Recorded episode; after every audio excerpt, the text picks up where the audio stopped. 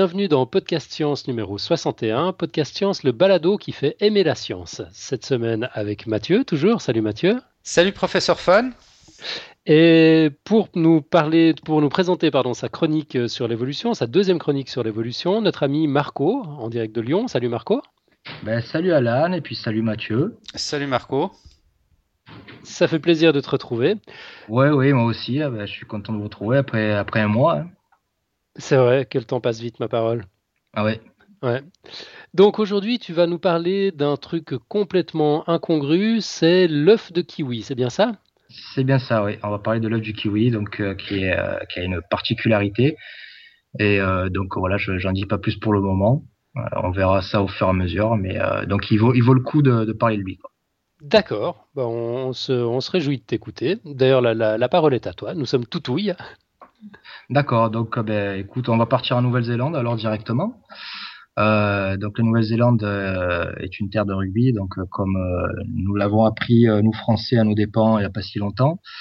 mais c'est aussi surtout un territoire qui est très isolé et tellement isolé que pas un seul mammifère n'a réussi à s'y introduire de façon naturelle, à part les chauves-souris et les phoques, mais dans ce cas les, les moyens de transport sont connus.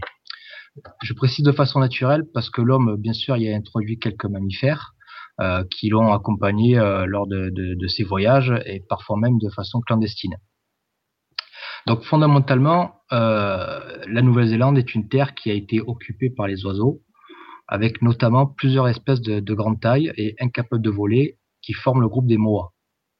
Alors selon les, taxinomistes, il y aurait eu entre 13 et 22 espèces de, de moas qui auraient vécu en Nouvelle-Zélande. Ok, donc MOA, M-O-A, c'est ça? M-O-A, voilà, c'est bien ça. D'accord. Donc il aurait vécu, qu'il n'y a plus, il y a plus d'oiseaux de ce type, ou bien? Bah, il n'y a plus de moas. Il y a toujours des oiseaux de la famille des moas, comme on va voir plus tard, hein, mais euh, des, des moas, il n'y en a plus. D'accord. Ok. Euh, donc, euh, le poids moyen du plus grand des moas, qui, qui s'appelait, qu'on appelait Dinornis maximus, avait été estimé à 235 kg par l'ornithologue Dean Amadon, bien que des calculs d'autres ornithologues donnaient un, poids de près de 400 kg, et pour une taille qui, qui dépassait les 3,50 m. Ah, ça fait, c'est des gros oiseaux. Hein. Voilà, tout à fait, ouais, des très gros oiseaux. Euh, donc alors quelque chose que j'aime bien moi, c'est euh, connaître la, la, signification en fait des, des noms euh, des, des, des, espèces que l'on donne. On donne souvent des noms latins ou, ou grecs, euh, d'origine latine ou grecque.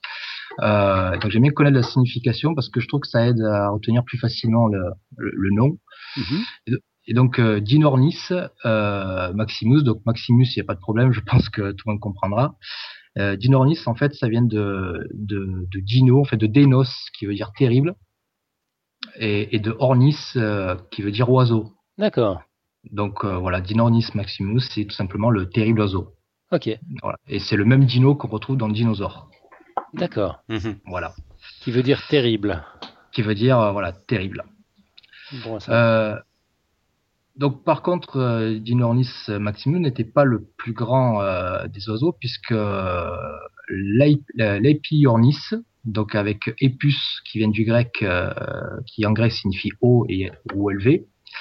Donc l'épiornis ou l'oiseau éléphant de Madagascar, qui malheureusement a disparu également, euh, le surpassait en poids avec plus de 500 kilos. Waouh. Voilà, donc vraiment une, grosse bête, un, bon poulet. Mais il pouvait pas voler avec un poids comme ça, oui. Euh, non, non, il volait pas. J'ai eu peur tout d'un coup. non. Et donc, euh, bah, une info qui m'avait été soufflée par, par Pierre Carner, c'est que cet oiseau euh, détient également le record de l'œuf le plus gros en taille absolue, encore plus gros qu'un œuf de dinosaure. Donc, pour vous donner une idée, en fait, le plus gros œuf de dinosaure fait environ 20 cm de diamètre, alors qu'un œuf d'épiornis, ça fait 30 cm de diamètre. Eh ben. Donc euh, voilà, ça fait une belle omelette aussi. Ouais, effectivement. Je pense que le prédateur qui tombait sur un œuf de ce type-là était, content. Il en avait pour la semaine, l'avoir pour le mois. Ouais, ouais. Donc pour, faire une comparaison avec euh, bah, des oiseaux euh, actuellement, le, plus grand qui vit encore aujourd'hui, c'est l'autruche et ça fait environ 100 kilos. D'accord. Voilà, faire une comparaison. Donc donc, euh, comme on disait, les mois de Nouvelle-Zélande ont disparu aujourd'hui et, comme souvent, ben, nous ne sommes pas étrangers à, leur disparition. euh, les principales causes de, de leur disparition étant euh, la chasse des ancêtres maoris et euh, la destruction de leur habitat pour, pour gagner en terre cultivable. Hmm. Voilà, donc les Moas en fait appartiennent, euh, enfin vous appartenez plutôt à, la sous-classe des ratites, qui forment en fait un groupe d'oiseaux incapables de voler. Et ce groupe comprend également les autruches euh, africaines, les nandous d'Amérique du Sud, les émeux et les casoars d'Océanie. Donc les oiseaux capables de voler euh, possèdent en fait une pièce osseuse en avant de la poitrine qu'on appelle le bréchet ou éventuellement la crête sternale parce qu'il s'agit en fait d'une extension du sternum euh, et qui forme comme une quille, euh, c'est comme une quille de bateau en fait par rapport au fuselage de la cage thoracique. D'accord. Et ce qui, voilà, ce qui fournit en fait une, une vaste aire d'attachement pour les muscles du vol. Et les ratites, en fait, eux, n'ont pas cette euh, extension du sternum. Et d'où leur nom, puisque ratite, euh, ratite, en fait, vient du latin ratis, qui signifie radeau. Et le radeau est une embarcation qui n'a pas de quille. Ah, D'accord. Voilà. Donc, un seul genre en fait de ratite a survécu en Nouvelle-Zélande et il s'agit du kiwi, euh, qui malgré sa, sa taille de poule en fait est l'oiseau le plus étroitement apparenté au moa. Aujourd'hui en fait il y aurait cinq espèces de kiwi euh, qui forment euh, le genre Apteryx. Et Apteryx signifie en fait littéralement sans ailes. Ok. Voilà. Donc les kiwis en fait n'ont pas de queue apparente et euh, leurs ailes vestigiales, le- le- leurs petits moignons d'ailes en fait sont entièrement cachés sous un plumage pelucheux qui, qui ressemble davantage à une fourrure qu'à des plumes. Et je dis bien qui ressemble car il s'agit bien de plumes et non de poils. Ah. Et voilà, qui sont semblables par, par leur structure au, au duvet de la plupart des oiseaux. D'accord. Voilà. Donc le corps des kiwis en fait est monté sur euh, sur de puissantes pattes, ce qui donne l'impression de deux boules fichées sur sur deux bâtons, avec euh, le, le corps euh, qui fait une grosse boule et puis la petite la, la tête qui est un peu plus petite. Euh, ils se nourrissent de graines, de baies et puis d'autres aliments végétaux, d'araignées, mais ce qu'ils préfèrent en fait ce sont les, les vers de terre euh, qu'ils trouvent en fouillant le sol avec euh, leur leur long bec, parce qu'ils ont un bec euh, super long hein, et super fin. Et donc ce bec justement, en fait, euh, dans ce bec se trouvent de, de nombreuses terminaisons nerveuses sensorielles et notamment olfactives. C'est-à-dire pour sentir. Voilà, pour sentir. sens de l'odorat. Tout à fait. Mhm. Voilà. Et, et donc, ce qui est ex- exceptionnel chez les oiseaux, c'est que les kiwis possèdent en fait des narines externes allongées et, et le- leur bulbe, leur bulbe olfactif, pardon, est le deuxième plus gros chez les oiseaux en proportion de la taille du cerveau. D'accord. Voilà, Le devancé premier seulement, à, étant- euh, a priori, ce serait les albatros. D'accord. Voilà. Mais euh, la plus grande bizarrerie du kiwi, en fait, se rapporte euh, à la reproduction, Euh, car euh, ben, l'œuf du kiwi, en fait, est, est vraiment une merveille à contempler, et ça va être le sujet principal en fait de ce podcast, car il est euh, l'œuf d'oiseau le plus gros par rapport à, à la taille du corps et de loin. Euh, les, voilà, les espèces de kiwi en fait ont un poids qui tourne autour de, de, de 2 kilos. Alors il y a un dimorphisme sexuel chez, chez les kiwis hein, généralement. Euh, la femelle fait euh, à peu près euh, un tiers de plus que, que le mâle hein, en, en masse. Donc euh, ça peut aller jusqu'à 4 kilos pour certaines femelles, mais en moyenne voilà ça tourne autour de 2 kilos pour, euh, pour la majorité des espèces. Et euh, l'étude du, du rapport entre la taille de l'œuf et, et la taille du corps dans la vie faune en fait montre que des oiseaux de la taille du kiwi devraient pondre normalement des œufs euh, qui feraient entre 55 et 100 grammes. C'est-à-dire en fait comme comme les poules domestiques Comme des œufs de Comme- poule. Ouais. comme des œufs de poule, voilà, Mhm. tout à fait exactement.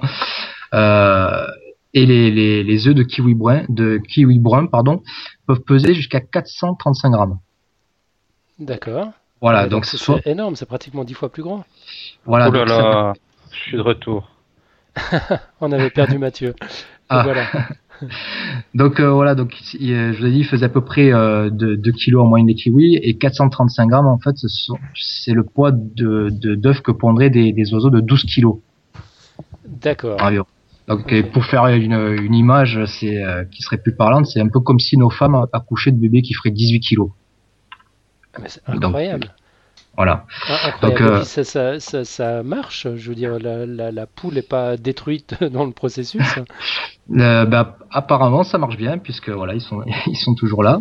Incroyable. Et puis, ben, d'ailleurs, il y a une, une célèbre radiographie en fait qui avait été effectuée dans une euh, réserve naturelle de Nouvelle-Zélande et qui met nettement en évidence ce phénomène en fait, sans qu'il y ait besoin de, de le commenter. Donc, j'ai mis la photo en fait dans, dans le dossier. Euh, voilà, n'hésitez pas à aller la consulter en fait. C'est voilà, c'est assez éloquent. c'est c'est ça fait presque mal même. Si on a un peu d'empathie pour pour ces pauvres bêtes. Euh, Ouais, ouais, alors moi j'en ai profité pour aller voir, je l'ai sous les yeux. C'est vrai, ça fait mal au cœur, pauvre bête. Je Voilà. la, la, la, moitié de l'oiseau, euh, c'est l'œuf en fait. Ah non, c'est vrai, c'est Un vraiment bon- un bon surprenant. tiers en tout cas, c'est juste incroyable. Ouais, ouais. Voilà, mais bon, ce- ceux qui auront écouté en fait le, le, le dossier du mois dernier sur euh, sur la lampe silice euh, auront compris que si je vous parle du kiwi aujourd'hui, euh, c'est pas seulement pour vous faire remarquer euh, l'existence de, de cette bizarrerie, mais c'est surtout pour tenter de répondre à la question pourquoi il en est ainsi? Mhm. Voilà, donc généralement les, les biologistes et évolutionnistes euh, approchent ce genre d'énigme en se demandant euh, quelle utilité peut avoir le trait en question. Et puis ils admettent que la sélection naturelle euh, a œuvré pour intégrer cet avantage dans le, dans le mode de vie de l'animal. D'accord.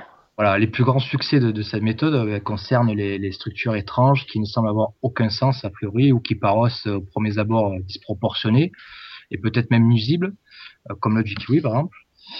Euh, mais cette stratégie pour aborder les, les bizarreries de la nature suggère donc que si l'on trouve euh, à quoi est utile une structure, on sera alors en mesure de déterminer euh, pour quelle raison elle est si grosse ou elle est si colorée ou pourquoi elle a une forme si particulière. Mhm. Cette méthode pourrait aussi s'appliquer euh, aux œufs du kiwi parce qu'ils ils paraissent trop gros. Quoi. Et si on comprend en quoi cela peut être un avantage, on pourra alors comprendre en quoi la sélection naturelle les a favorisés.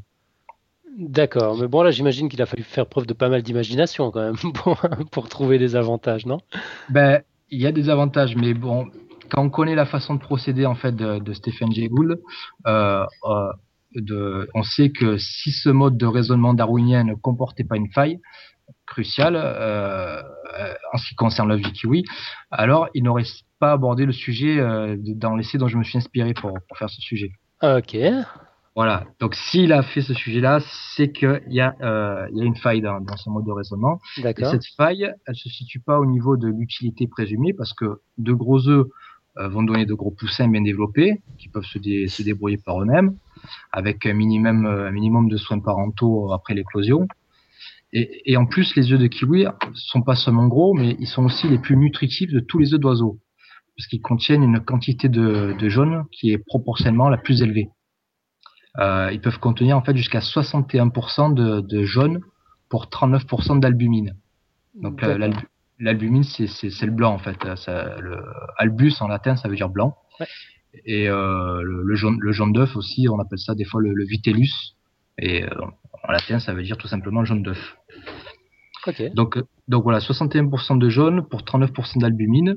Donc par comparaison en fait avec euh, les autres espèces dites nidifuges, donc des espèces nidifuges en fait ce sont les espèces chez lesquelles les, petits euh, éclosent couverts de duvet, bien formés et immédiatement actifs avec les yeux bien ouverts. Euh, tandis qu'en fait les, espèces nidicoles sont les, petits en fait qui éclosent à l'état nu, aveugles et incapables d'autonomie. d'accord.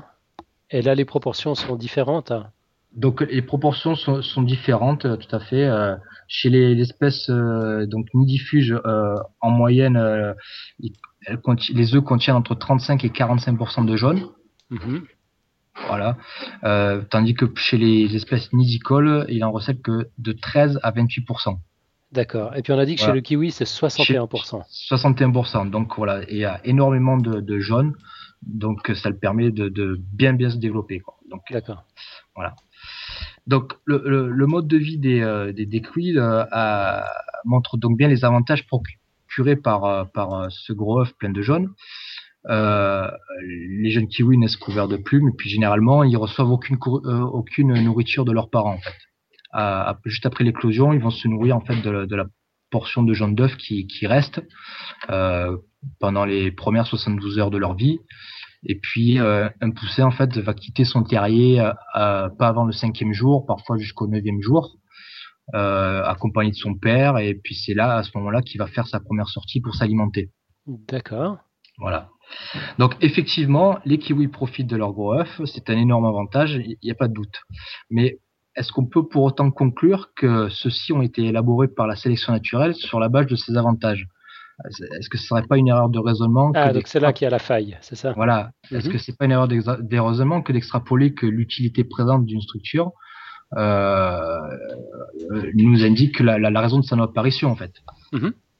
Donc euh, Gould lui caractérise cette erreur de raisonnement par, par une phrase en fait qu'il aurait certainement euh, aimé élever au statut de théorème. Euh, il dit il ne faut pas mettre le signe égal entre l'utilité présente d'une structure et son origine historique. D'accord. Autrement dit, en fait, lorsqu'on a démontré qu'un trait euh, donné fonctionne bien, on n'a pas pour autant résolu le problème de savoir comment, quand et pourquoi il est apparu. Mhm. Donc, voilà, l'explication d'un bon fonctionnement peut toujours avoir une interprétation alternative. Euh, donc, il ne s'agit pas de nier en fait que qu'une structure euh, présentant une utilité donnée peut avoir été élaborée par la sélection naturelle. Donc, ça, c'est souvent le cas comme ça. Euh, mais elle peut aussi être apparue euh, par, pour une autre raison ou même sans raison. Euh, puis a pu être cooptée euh, pour, pour sa fonction présente. Euh, on l'a vu par exemple ben, dans le dossier du mois dernier sur, sur la préadaptation de, de la lampe silice. Ouais. Je sais pas si vous vous souvenez, mais euh, oui, c'était un peu un raisonnement de, de poulet d'œuf. On se demandait comment, comment cette, cette petite excroissance en forme de poisson a pu se, se développer spontanément en forme de poisson. C'était ça. Hein. Voilà. Et, et puis tu avais précisé qu'en fait, c'était pas, c'était pas le cas. Il y avait une autre utilité au départ. Au départ, le manteau voilà, avait une utilité qui était d'aérer en fait euh, les larves. Ouais. Et puis bon, euh, le hasard a voulu que cela attirait les poissons. Puis bon, après ça, la, le, le, manteau s'est développé, mais euh, donc euh, euh ce, ce, genre en fait d'erreur de, raisonnement euh, qui consiste à extrapoler en fait trop vite l'utilité présente à l'origine biologique se rencontre dans, dans tous les domaines où l'on essaie de déduire l'histoire passée à partir de l'état présent du monde. Mhm. Et puis un exemple qui est très connu de ce raisonnement, euh, qu'on appelle en fait raisonnement panglossien. Euh, ça vient de, je sais pas si vous connaissez Pangloss, en fait, c'est dans. Euh, c'est Candide, c'est ça, de Voltaire. Candide, voilà, Candide de Voltaire. Euh, je crois qu'il dit quelque chose comme euh, euh, que le, le nez, le nez est, est, parfaitement placé en fait pour pour porter des lunettes. Ouais, exactement. Ouais. Et il se trouve que nous portons des lunettes. Quoi. Enfin voilà. Donc c'est un raisonnement panglossien en fait, et et euh, donc le, le, le, le, raisonnement le plus connu en fait panglossien, c'est l'interprétation de, de, ce que les cosmologistes, euh, de ce que les cosmologistes en fait appellent le principe anthropique. Euh, vous voyez ce que c'est déjà le principe anthropique, ça vous parle un peu? Ouais, ouais, ça, ça, ça, nous parle. Mathieu, je suis sûr que ça te parle plus qu'à moi. Je crois que j'avais déjà abordé un peu cette idée à, dans, dans, un ou l'autre dossier. Euh. Mais ouais, c'est un peu l'idée de dire que tout l'univers euh,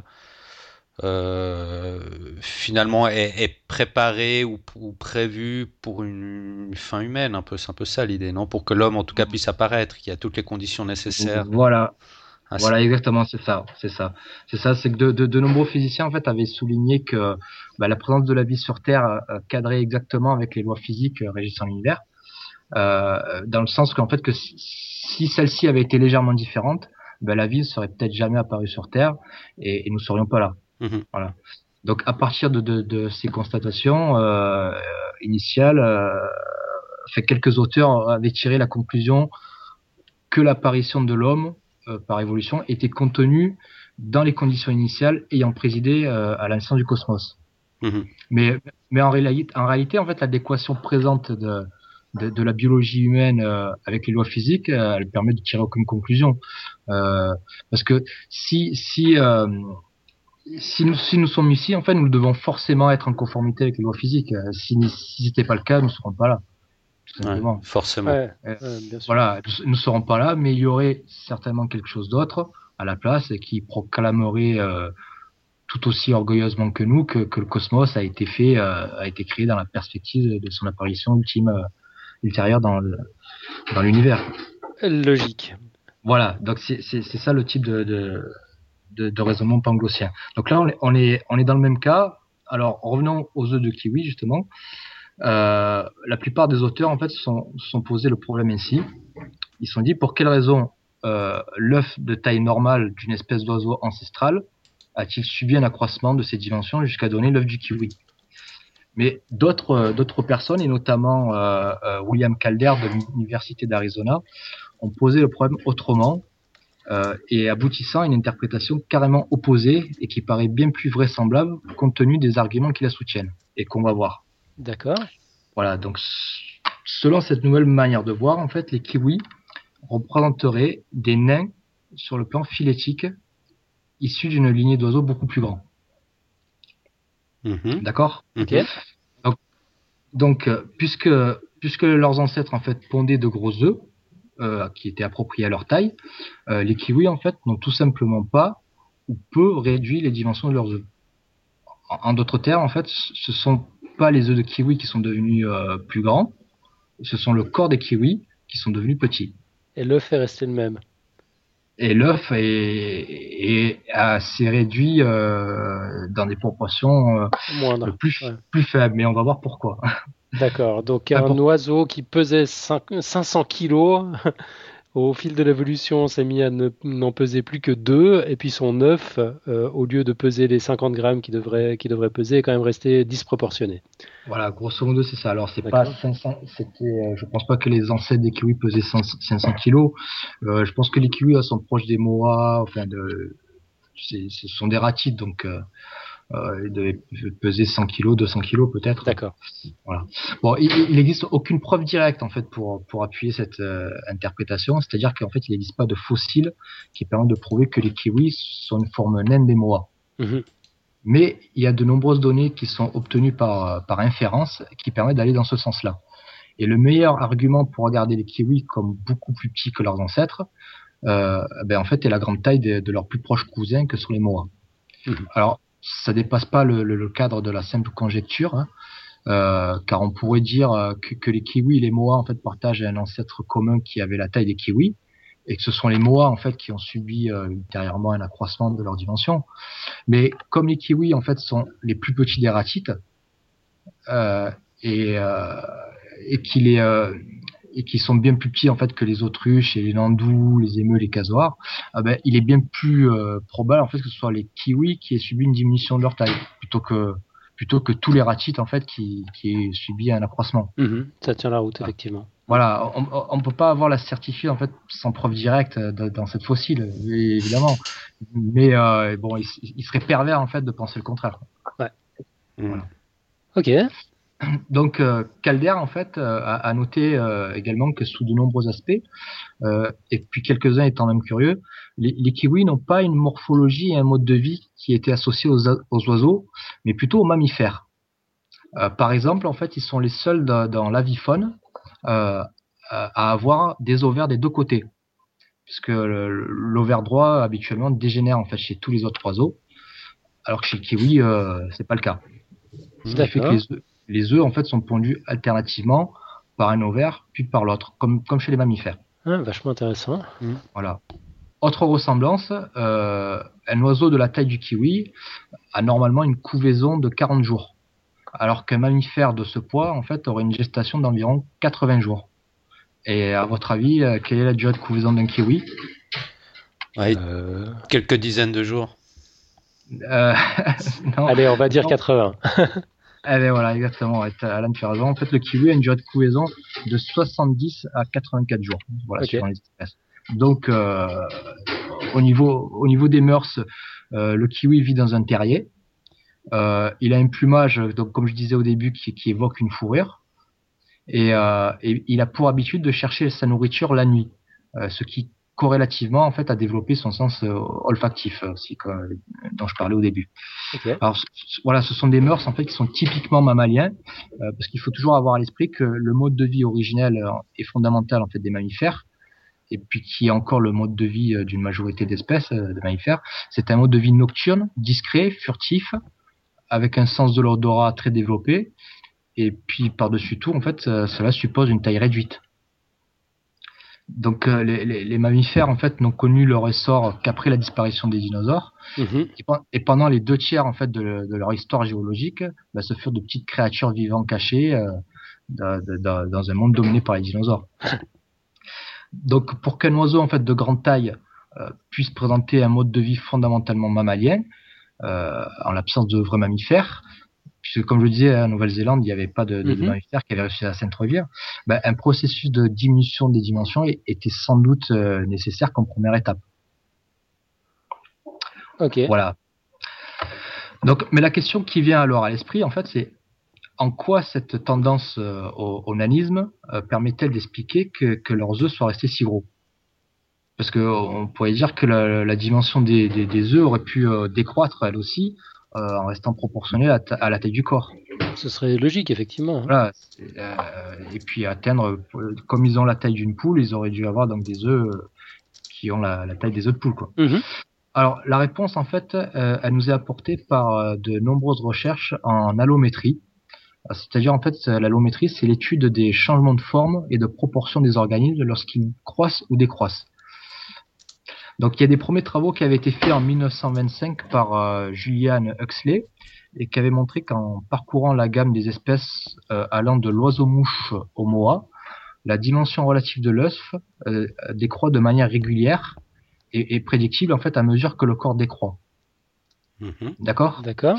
Donc voilà, ces travaux en fait avaient été prolongés en 1945. Cette fois-ci, c'était Samuel euh, Samuel Brody en fait qui qui s'y était collé et il avait établi en fait euh, euh, pour, pour établir cette relation en fait, il avait passé un logarithme et il avait abouti en fait à une courbe avec une pente de 0,73.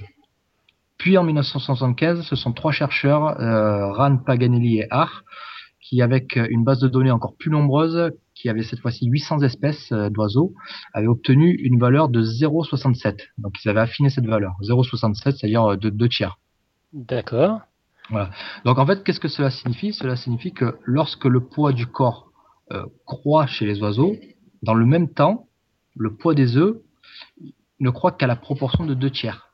Mhm. D'accord. Ok. Et puis, et puis inversement, quand le poids euh, du corps décroît, ben, le poids des œufs, il décroît plus lentement, euh, de sorte que, le- que les oiseaux de petite taille, en fait, ont proportionnellement des, des, des œufs plus lourds. œufs plus grands. Ok. Voilà. Ah, c'est fou ça. Mais ces résultats, en fait, ils expliquent toujours pas, en fait, l'excessive dimension des œufs du kiwi. Parce qu'ils sont vraiment énormes, ils sont bien plus gros que, que, que, que les œufs que, devraient avoir des oiseaux se- selon cette courbe de, de pente 0,67. Mhm.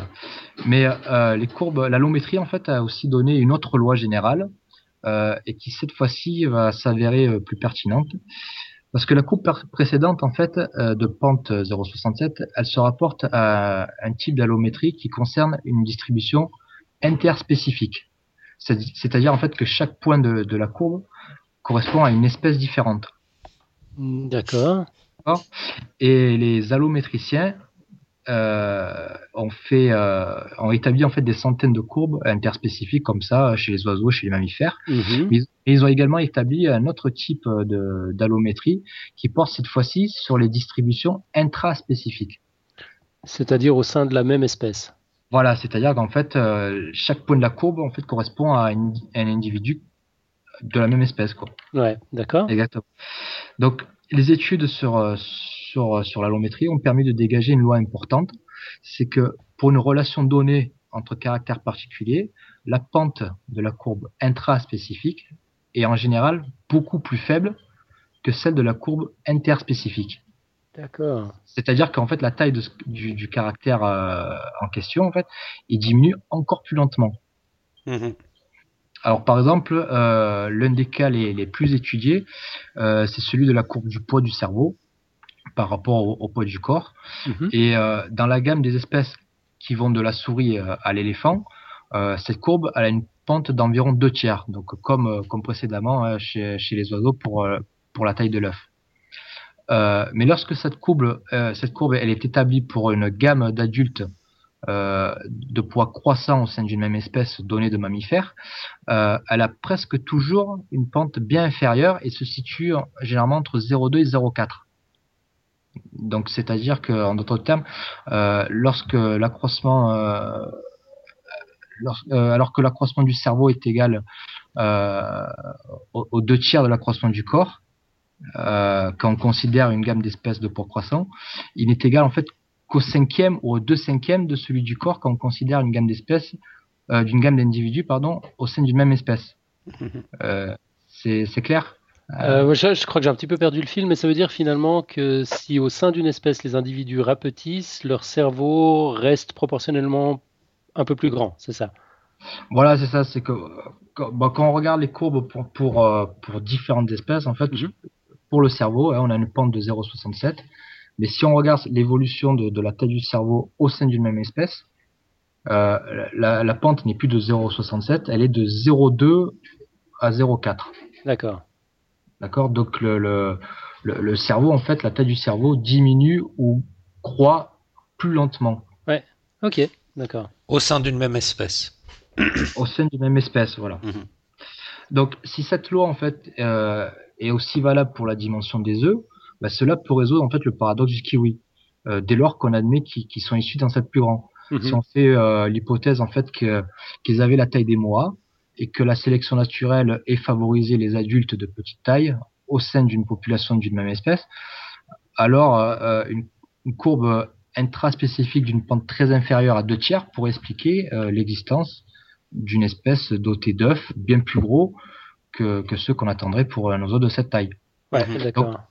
D'accord. Donc la question en fait qui vient, c'est quelle est donc la pente de la courbe intraspécifique, poids de l'œuf par rapport au poids du corps, euh, pour, pour, le kiwi. Alors il n'y a pas de a pas de données qui existent chez chez le kiwi euh, euh, exactement, mais dans un ouvrage en fait de, Samuel Brody qui date de 1945 et qui s'appelle en fait en anglais Bioenergetics and Growth, on peut trouver que chez la volaille domestique, l'accroissement du poids de l'œuf est égal à 15% de l'accroissement du poids du corps.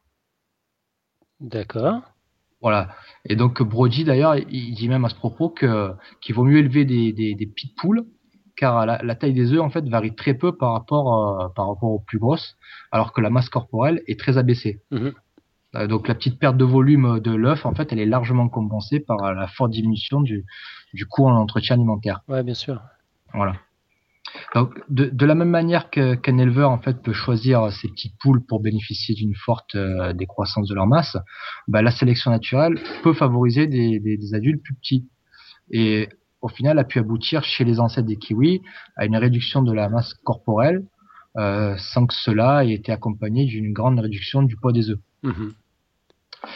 Donc à, à, la considération en fait de ces arguments qu'on vient de voir, la solution concernant les kiwis apparaît comme évidente. En fait, les œufs de kiwi ont le poids attendu si l'on suit en descendant la courbe intraspécifique. cela requiert en fait que la sélection naturelle est seulement œuvrée pour décroître la taille corporelle et qu'aucun autre facteur ne soit intervenu pour, réduire la taille de l'œuf. Et c'est ce à quoi on peut s'attendre en fait en Nouvelle-Zélande, qui est dépourvue à l'origine en fait de, prédateurs naturels et où une femelle kiwi en fait peut marcher tranquillement avec euh, son énorme œuf en fait sans s'inquiéter. Ouais, c'est ça, d'accord. Mhm. Voilà, donc c'est un inconvénient euh, porter un, gros comme ça, mais c'est vrai que. Euh, si tu, tu, risques pas de te faire bouffer, effectivement, c'est moins problématique euh, dans un autre écosystème. originellement, il n'y a pas de prédateurs de kiwi en Nouvelle-Zélande, c'est plus le, cas malheureusement maintenant, puisque bah, l'homme y a introduit plein de prédateurs, hein, comme des, des, hermines, par exemple. Il y a beaucoup d'hermines en Nouvelle-Zélande qui, euh, qui déciment les populations de, de, kiwis, en fait. Hein. Donc, euh, toutes ces hermines ont été amenées euh, dans, bah, par, par l'homme. Pas seulement les hermines, d'ailleurs, il y a des chats, puis même des cochons. Même les cochons sont des prédateurs de kiwis. Voilà. Donc, euh, donc qu'est-ce que je, je sais plus ce que je vous disais en fait. Parce ah que tu as un téléphone qui sonne, c'est ça C'est chez toi le téléphone ça, ah, ah, oui, ça m'a déconcentré un peu. Donc je dis ouais que, que en fait la, la, la, famille kiwi donc n'avait plus n'avait pas de prédateur naturel à, à l'origine. Euh, donc la réponse en fait à la question pourquoi les œufs de kiwi sont si gros euh, bah, serait alors bah, parce qu'ils sont les descendants nés d'une espèce d'oiseau de plus grande dimension et n'ont fait en fait que suivre les lois ordinaires de, de l'allométrie au cours de leur évolution. Mhm. Et c'est une réponse en fait qui diffère de l'explication traditionnelle évolutionniste, qui serait ben, parce que ces gros œufs ont une utilité présente et que la sélection naturelle les a favorisés. Voilà. Donc euh, on, arrive au bout de, de, de, ce dossier et en conclusion et pour résumer, euh, donc il est important de, de, comprendre en fait que ce mode de raisonnement euh, par l'invocation des circonstances historiques, trop souvent négligé, euh, euh, a permis de résoudre en fait beaucoup de problèmes euh, évolutifs de, de, de, cette façon. Quoi. Mais en fait, c'est un peu un cas d'école pour d'autres cas de figure similaires. Ce... Cet Ouais, exemple de l'œuf du kiwi, ouais. Voilà, donc c'est- un exemple pour, pour, pour montrer que on peut pas invoquer tout le temps la sélection naturelle en disant ben voilà euh, euh, c'est une utilité donc euh, c'est que la sélection naturelle l'a favorisé. Mhm. Mhm. Des fois voilà il faut il faut voir en fait euh, le problème un peu à l'envers euh, et autrement. quoi. Donc euh, c'est sûr que la sélection na- naturelle est omniprésente dans dans dans, dans la nature quoi, mais euh, voilà il faut être capable de voir les, les problèmes évolutifs en fait d'une autre façon quoi et pas négliger en fait les euh, les circonstances historiques. Mhm. Ouais, et puis, euh, bah, parfois, euh, la- l'explication la plus simple est, est- est la meilleure. hein. C'est le fameux concept du, du rasoir d'Occam qui est beaucoup utilisé en science. Pourquoi chercher une explication compliquée quand on en a une, une toute simple? Euh, Là, c'est un peu le cas finalement. Euh, oui, bah, elle, est, elle est toute simple, mais bon, c'était pas celle qui apparaissait en premier. Non, effectivement, il fallait, il fallait y penser. il, il fallait y penser. Oui, voilà, c'est ça. Donc, euh, mais voilà, elle, elle paraît, c'est vrai que quand on considère ces, pentes en fait, ces, courbes d'allométrie, euh, euh, voilà, la solution paraît évidente euh, d'un coup. euh, absolument. Ok, bah écoute, merci pour, ce dossier. On aura appris une quantité de trucs. ouais, entre, en- entre les, les racines euh, latines et grecques, entre l'existence des kiwis, de leurs ancêtres, la taille phénoménale de leurs œufs, les réflexions sur, sur l'interprétation. C'était vraiment un, un beau dossier bien complet. Merci, euh, merci infiniment. Bah de rien. Hein. Donc Euh, voilà, ouais, j'essaierai euh, dans la mesure du possible. C'est vrai que quand il y a des noms, des fois, euh, des noms d'espèces, c'est souvent en latin ou en grec. J'essaie de donner un peu l'origine. Euh, voilà, je sais pas ce que vous en pensez, mais moi je trouve que ça aide vraiment à retenir les noms en fait. Oui, tout à fait, ouais, c'est une bonne idée, je trouve.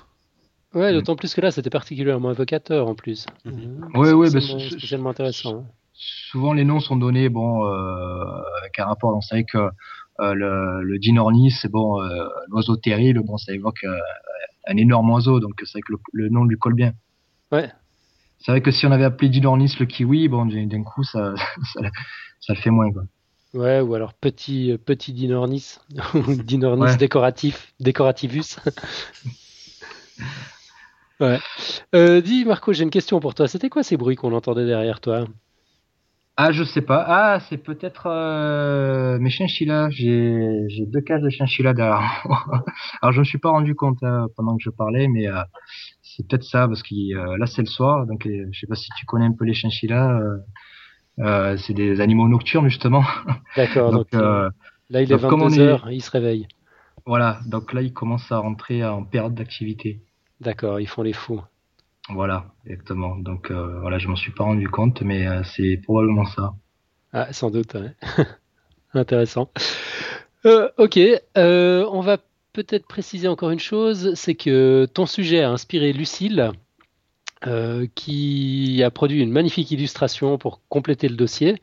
Alors, elle s'intéresse au rôle des papas kiwis euh, dans, cette histoire, et puis elle casse un certain nombre de préjugés euh, qu'on aurait à l'égard de ces malheureux, ces, malheureux volatiles. Donc la, justice à l'égard des papas kiwis est rétablie. Il suffit d'aller sur le site pour, voir ce qu'a fait Lucille. C'est vraiment excellent. Alors moi, je l'ai pas encore vu l'illustration. C'est tout récent, mais. C'est tout récent, ouais. Hum. Euh, alors moi, je l'ai vu, j'ai trouvé ça vraiment très bien. Bon, bah, Ouais, moi, je trouve ça épatant, comme toujours. Alors, je bah, je jetterai un œil après l'émission, alors. Ouais, juste bonne idée. Ok, sinon, euh, Mathieu, tu voulais revenir un peu sur les planètes habitables? Oui, on a eu un commentaire de Rabulion euh, qui en fait répond à Vincent qui nous avait déjà mis un commentaire dont, que j'avais cité la, la semaine passée. Mhm. Et hum, alors, euh, Rabulion, Rabulion s'adresse justement à Vincent et lui dit Ta question sur la zone habitable autour des planètes gazeuses est intéressante. Parce qu'il s'était posé, posé la question, Vincent, jusqu'à quel point on pouvait, on pouvait trouver une zone habitable euh, pour des planètes gazeuses. Puis il dit néanmoins, il ne faut pas oublier que la distance à l'étoile n'est pas un facteur essentiel et qu'elle compte pour peu. On peut être dans la zone habitable et ne pas être propice à la vie et inversement. Pour ce qui est des planètes telluriques, ce sont les caractéristiques physiques qui sont déterminantes, notamment sa masse qui permet à travers son champ de gravité de maintenir une atmosphère, mais aussi de générer un champ magnétique pour le protéger des rayonnements de son étoile. Il y a aussi les paramètres de l'orbite qui sont, qui sont importantes, comme par exemple l'excentricité, l'obliquité et la durée de rotation. Donc une planète avec une forte excentricité ou avec une grande obliquité ou encore avec une rotation lente n'est pas des plus propices à la vie. On peut assez bien se l'imaginer.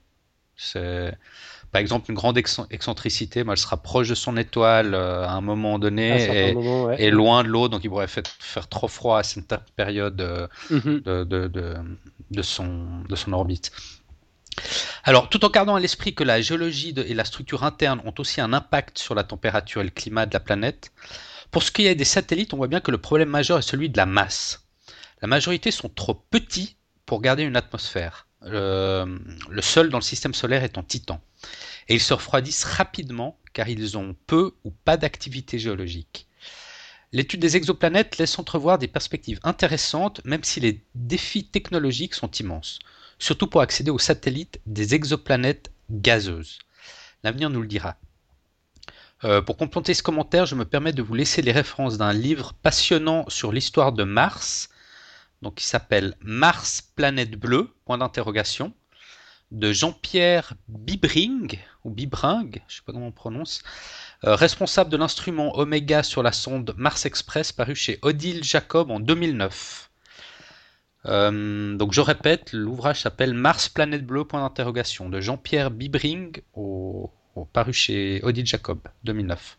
Ok, bon on l'ajoutera à, la, liste de livres recommandés par les poditeurs. On a mhm. une page de, livres maintenant. Et Rabulion euh, s'adresse aussi à Guillaume qui, qui, nous avait répondu sur, euh, sur comment on, pouvait définir le terme géologie pour, pour, pour la planète Mars. Ouais, c'était la résologie, je crois. Hein, bah, il avait dit qu'en français, il n'y avait pas de mot et qu'en anglais, euh, il y avait areology. D'accord. Et par contre, alors là, Rabulion dit à Guillaume que pour ce qui est de la géologie martienne, je crois qu'on peut dire aréologie. Donc euh, peut-être, il faudrait regarder dans le dictionnaire si ça existe en fait. ok. Je vais faire ça tout de suite. Et sur le, le même, le même ordre d'idée, il y a Tom au carré euh, qui, qui, nous dit et donc euh, si un jour on construisait un aéroport sur Mars, ça pourrait être un aéroport. À moins que ce ne soit bah évidemment. à moins que ce ne soit un astroport martien. Les dyslexiques et les enfants vont adorer. Ouais, j'ai sympa la remarque, bien bien vu. Ouais. Aéroport, donc ça peut, c'est correct, mais sur Mars. Ouais, et sur Terre, c'est aéroport. Voilà, voilà, voilà. Et puis, euh, ouais, en parlant de dictionnaire, je viens de jeter un coup d'œil sur le, le Wiktionnaire, c'est le projet de, Wikipédia de, dictionnaire collaboratif.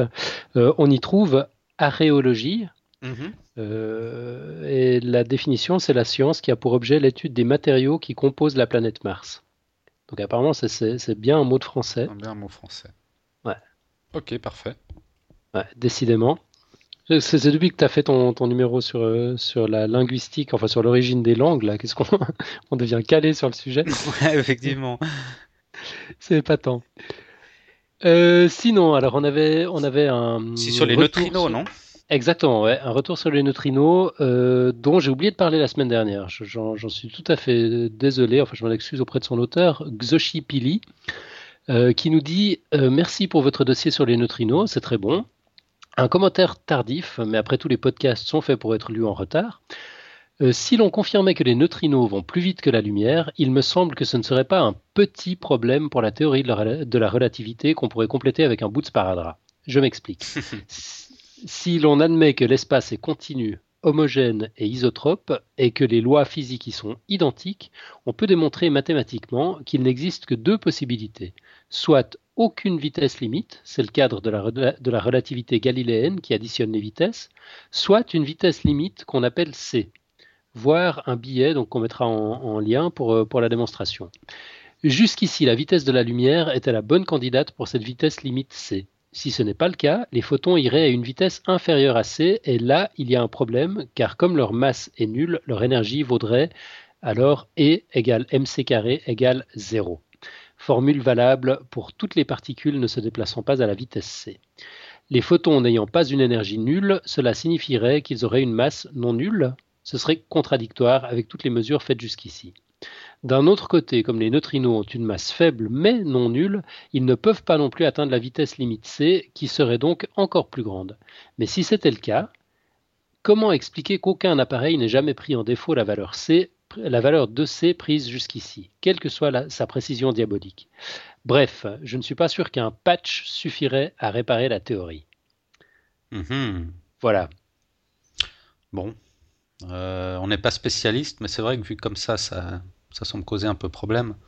Ouais, ouais, non, mais c'est c'est intéressant de voir en, en quoi, euh, en quoi ça, ça, ça- ça- c'est problématique par rapport à, à- à cette vitesse maximale de, de- de la lumière. Effectivement, j'avais pas du tout traité cette, cette question. Euh, je bien mal m'en aurais pris d'ailleurs. J'ignorais, j'ignorais tout ça. Non, c'est c'est super intéressant. Donc, euh, bah, évidemment, on va continuer de suivre cette, euh, cette affaire de neutrinos. On, on en aura sans doute le cœur net une fois. Ah, Et D'ailleurs, d'ailleurs, à, à- à ce sujet, alors je sais pas si euh, euh, parce que vous parlez de, de vitesse, euh, de vitesse limite. Alors Brian Greene, en fait, lui, il présente ça euh, au- autrement. En fait, euh, il, il parle en fait dans l'espace-temps. Il se place, il se place dans l'espace-temps, Mhm. et, et il dit en fait que dans l'espace-temps, il n'y a qu'une seule vitesse, et c'est la vitesse de, de la lumière. en fait. C'est-à-dire que nous, dans l'espace-temps, on, se déplace également à la vitesse de la lumière. Vous voyez, c'est-à-dire que Ouais. euh, il, faut, il faut imaginer en fait un repère, euh, euh, par exemple un repère orthonormé où on aurait euh, d'un côté, la, la- on va dire le- les trois dimensions de l'espace, euh, et puis euh, et puis le- une autre dimension euh, qui ferait le, euh, pour faire l'image en fait, imaginez un- un- quand vous allez euh, vous allez à 100 km/h en fait vers le nord, d'accord, et Ouais. imaginez d'un coup vous, vous décalez un peu votre vitesse vers euh, vers l'est en fait, tout en conservant votre euh, valeur absolue de la vitesse qui serait toujours 100 km/h. Euh, vous allez aller moins vite euh, vers le nord, mais vous allez aller plus vite vers euh, vers l'est. Vers l'est. Ouais. Mhm. D'accord Donc là, ça serait un peu pareil, c'est-à-dire que euh, on, on va tous à la même vitesse, mais c'est-à-dire que euh, nous, quand on se déplace pas, euh, on, on va en fait à la vitesse maximale dans le temps, dans, vers la direction du, dans l'ordonnée du temps. Vous voyez ce que je veux dire? Ouais, d'accord. Bon, on, fait, on on va fait- au minimum. on fait des boucles sur nous-mêmes euh, quand on reste sur Voilà, place, donc, en fait. quoi. Voilà, mais moi j'aimais bien en fait cette, cette représentation parce que bon, ça, je trouvais ça faisait un peu rêver. Donc en fait, on va à la vitesse de la lumière dans l'espace-temps. quoi. Ouais, c'était dans l'univers élégant, c'est ça? Euh, tout à fait, ouais, c'est Ouais. ça. Ouais, J'avais un peu zappé cette partie.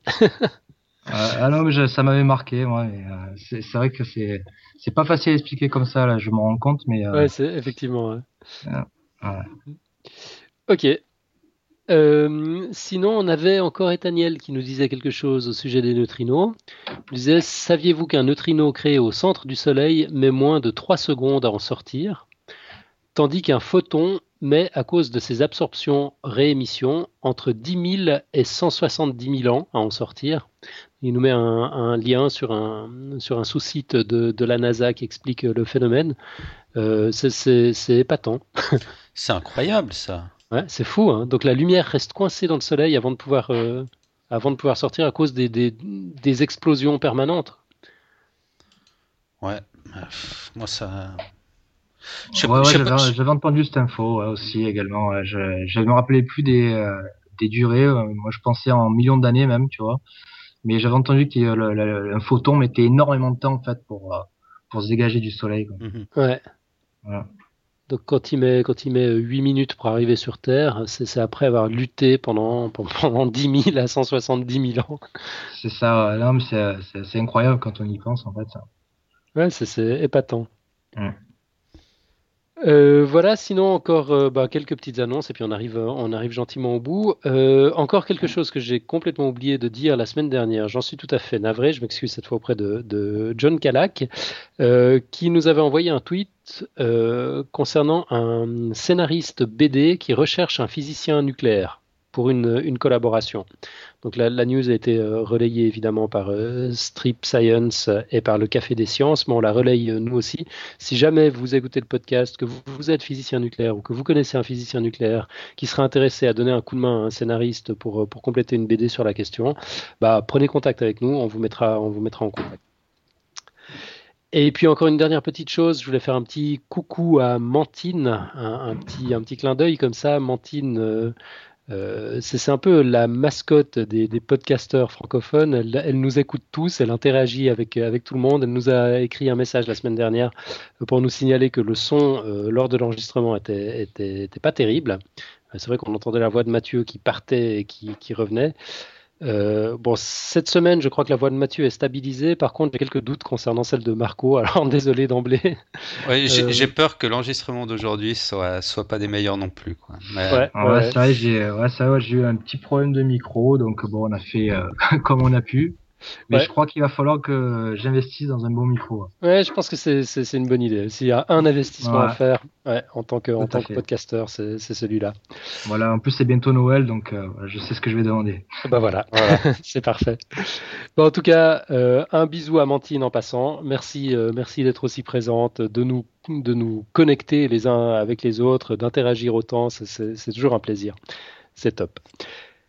Et puis bah là, on arrive, euh, on arrive gentiment au bout, mais évidemment, on ne peut pas arriver au bout sans le moment phare que tout le monde attend. Mathieu, tu nous vois venir Oui, la côte. De la côte. Euh, oui, alors aujourd'hui, une, euh, une côte de David Gross, qui est, bon, c'est un physicien spécialisé dans, dans la théorie des cordes, mais il nous dit une quote qui, n'a absolument rien à voir avec ça, qui est, beaucoup plus générale. Donc, je, je, vous rassure tout de suite, c'est La science efface l'ignorance d'hier et révèle l'ignorance d'aujourd'hui. Ah, j'aime ça, ça me plaît. Ah, c'est pas mal, ouais. elle est bien, bien poétique, celle-là aussi, j'aime bien. Ouais, ouais, non, c'est top. C'est bah, rien à ajouter, c'est magnifique. Ok. Parfait. Euh, donc, on se retrouve la semaine prochaine, en principe, avec un invité, si tout va bien. Si tout va bien. Et encore un petit point de confirmation qui doit, qui, doit être fait. Mais normalement, normalement on devrait l'avoir. Ouais. ouais. Donc on va parler de géologie. Ouais, on n'en a encore jamais parlé sur Podcast Science. Ça va être une, chouette émission, je pense, de géologie. Enfin, plus, plus particulièrement euh, des risques liés au mouvement de versants les glissements de terrain, euh, ce, genre de choses. Donc euh, avec, un, avec un invité qui travaille à, la, à, la prévention euh, de, de, ces phénomènes, ou en tout cas leur, leur, prédiction, effectivement, ça, ça, va être super intéressant. Je pense qu'on aura plein, plein, plein de choses à apprendre. Mhm. Ok, donc on se retrouve la semaine prochaine. Ok, merci Marco pour ton dossier. Ben, merci à vous. Et Marco, on te retrouve dans un peu plus d'un mois. Oui. Enfin, sauf si on t'appelle à, l'improviste pour, euh, pour dépanner comme ça, si on a un souci d'invité. Euh, ah, mais quand vous voulez, vous proposez, je dispose. Ouais, c'est formidable. Merci beaucoup. Et bah, si, si pas de souci, donc on se retrouve dans un mois et puis autrement euh, dans, dans une semaine avec Mathieu. Et bonne semaine à tous. Allez, ciao. Salut.